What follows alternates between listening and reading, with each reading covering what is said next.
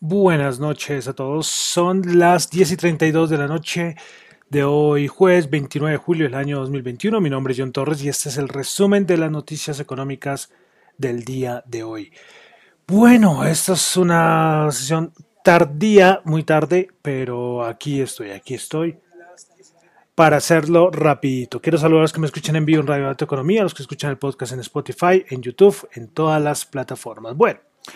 Vamos a comenzar. Comenzamos con Asia, tuvimos datos macro, eh, tuvimos dato de producción industrial en Japón del mes de junio 6.2%, el dato mensual interanual 22.6%, ventas minoristas en Japón 1.01%, el mensual 3.1%.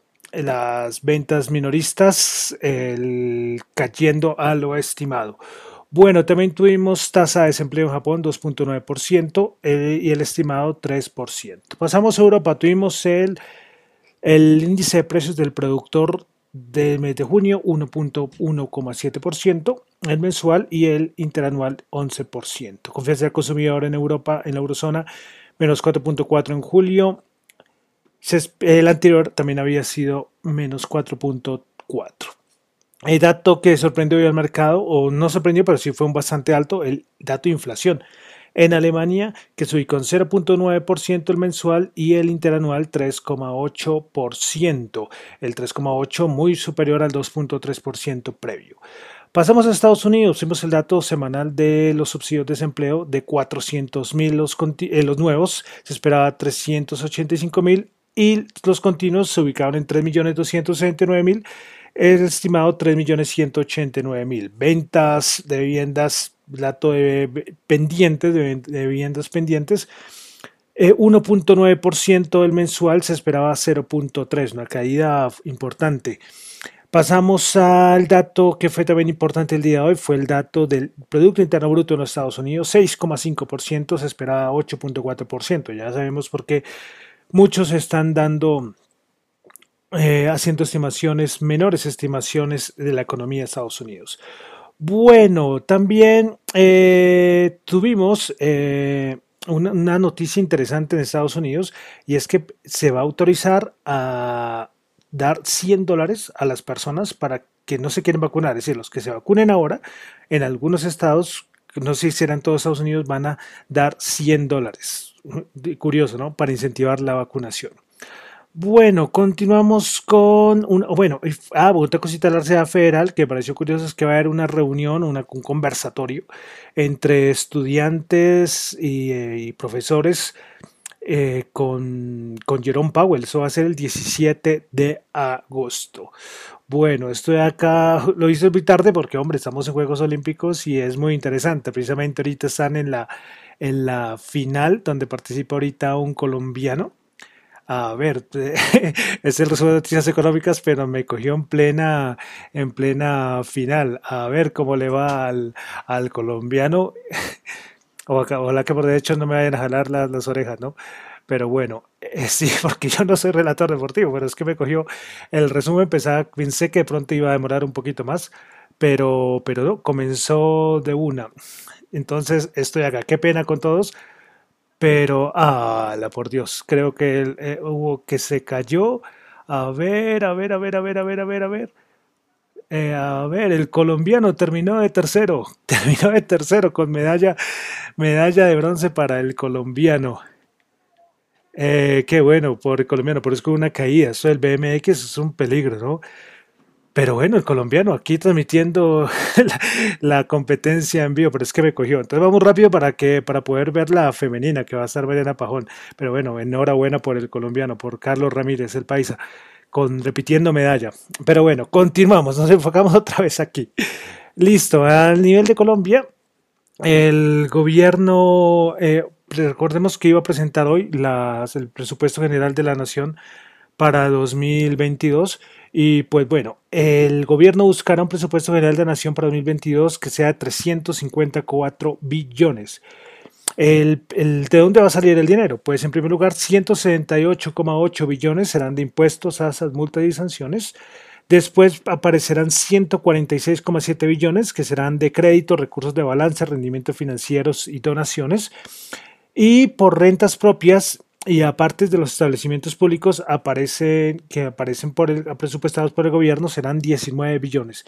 Y así entonces serán eh, de dónde saldrán los fondos o la propuesta del presupuesto general de la nación para 2022.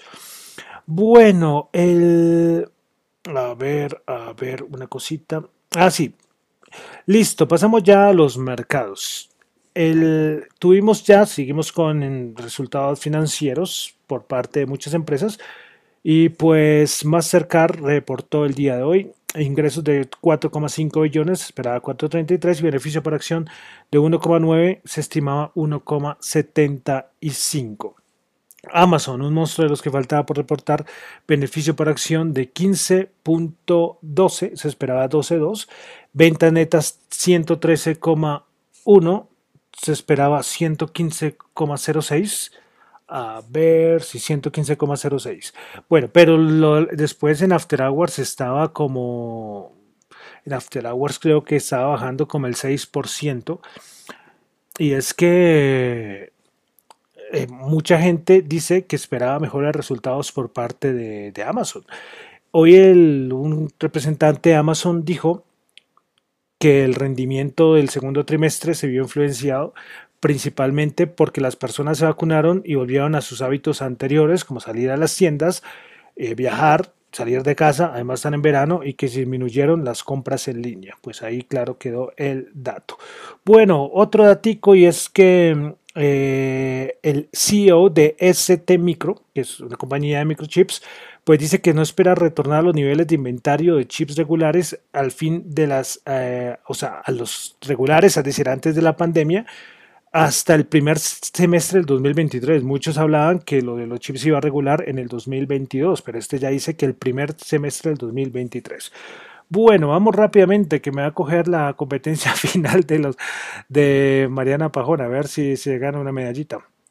Eh, Carlos Ramírez acaba de ganar medallita. Bueno, los mercados, nada, algunas cosas del día de ayer de Jerome Powell, que fueron cosas buenas. En China las cosas también muy tranquilas.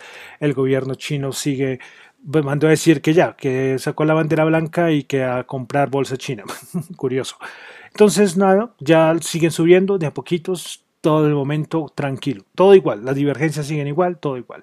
Bueno, el Nasdaq 100, el Nasdaq 100 subió 30.02%, 15.048 puntos. Principales ganadoras, Alink Technology 88, Xlink 6.2 y Qualcomm 6%. Principales perdedoras, PayPal menos 6.2%, Facebook menos 4% y Peloton 3, menos 3.1%. Vamos ahora con el SP500 que el día de hoy subió 18.04%, 4.419 puntos. Principales ganadores en el SP500 tuvimos a Allen Technology 8.8, S-Links, perdón, C-Links 6.2% y Brams con 6.2%. Principales perdedores Citrix menos 13.5%, PTC menos 8.4% y PayPal menos 6.2%. Vamos ahora al Dow Jones. El Dow Jones el día de hoy eh, subió 153 puntos, 0,4%, 35.084 puntos. Principales ganadores, Travelers Companies 1,4%, Chevron 1,3%, Intel 1,1%. Principales perdedoras, Meranco menos 1,7%, Amgen menos 0,7% y Walt Disney menos 0,4%. Bolsa de Valores de Colombia. Bolsa de Valor de Colombia, el MSCI Colcap subió 2 puntos, 0,2%, 1.245. Principales ganadoras, Bogotá, Banco Bogotá 1,7%, Preferencia Grupo Sura 1,5% y Cemex 1,4%. Principales perdedoras, Avianca menos 5,8%, Bolsa de Valor de Colombia menos 1,8% y Nutresa menos 1,7%. Vamos ahora a los commodities WTI, el petróleo 73.5 subió 1.1, Brent 74.8 subió 0.9, el oro 1828, el dólar anda bajando, entonces subió 28. El Bitcoin 39.961 subió 89. Vamos a mirar aquí rápidamente en cuánto estará el Bitcoin. El Bitcoin está en 40.054, muy cerquita al valor revisado. Eh, hay una cosita, eh, ah, se me olvidó comentar, bueno, de una vez digo que hoy Robinhood, la aplicación esta, que también no puede comprar criptos, pero también acciones, pues debutó en bolsa con su IPO. Y parece que en todo el plan de infraestructura, este plan de infraestructura partidista se quiere encargar con impuestos a las criptomonedas. Ahí están y hay muchas críticas respecto a esto. Bueno, y finalmente, finalmente, perdón, el dólar 3.836 bajó 66 pesos, ya respirando un poco el dólar, que en 3.900 pues dio un respiro. Bueno, y con esto termino rápidamente el resumen de noticias económicas. Vamos a ver ahorita ahí a Mariana Bajón, que en segundo ya va a competir. Entonces estaremos ahí pendientes. Bueno, entonces eh, con eso termino. Mi nombre es John Torres. Me encuentran en Twitter, la cuenta arroba John Chu, la cuenta arroba economía. Y recuerden que esas son opiniones personales, no es para nada ninguna recomendación de inversión. Muchísimas gracias.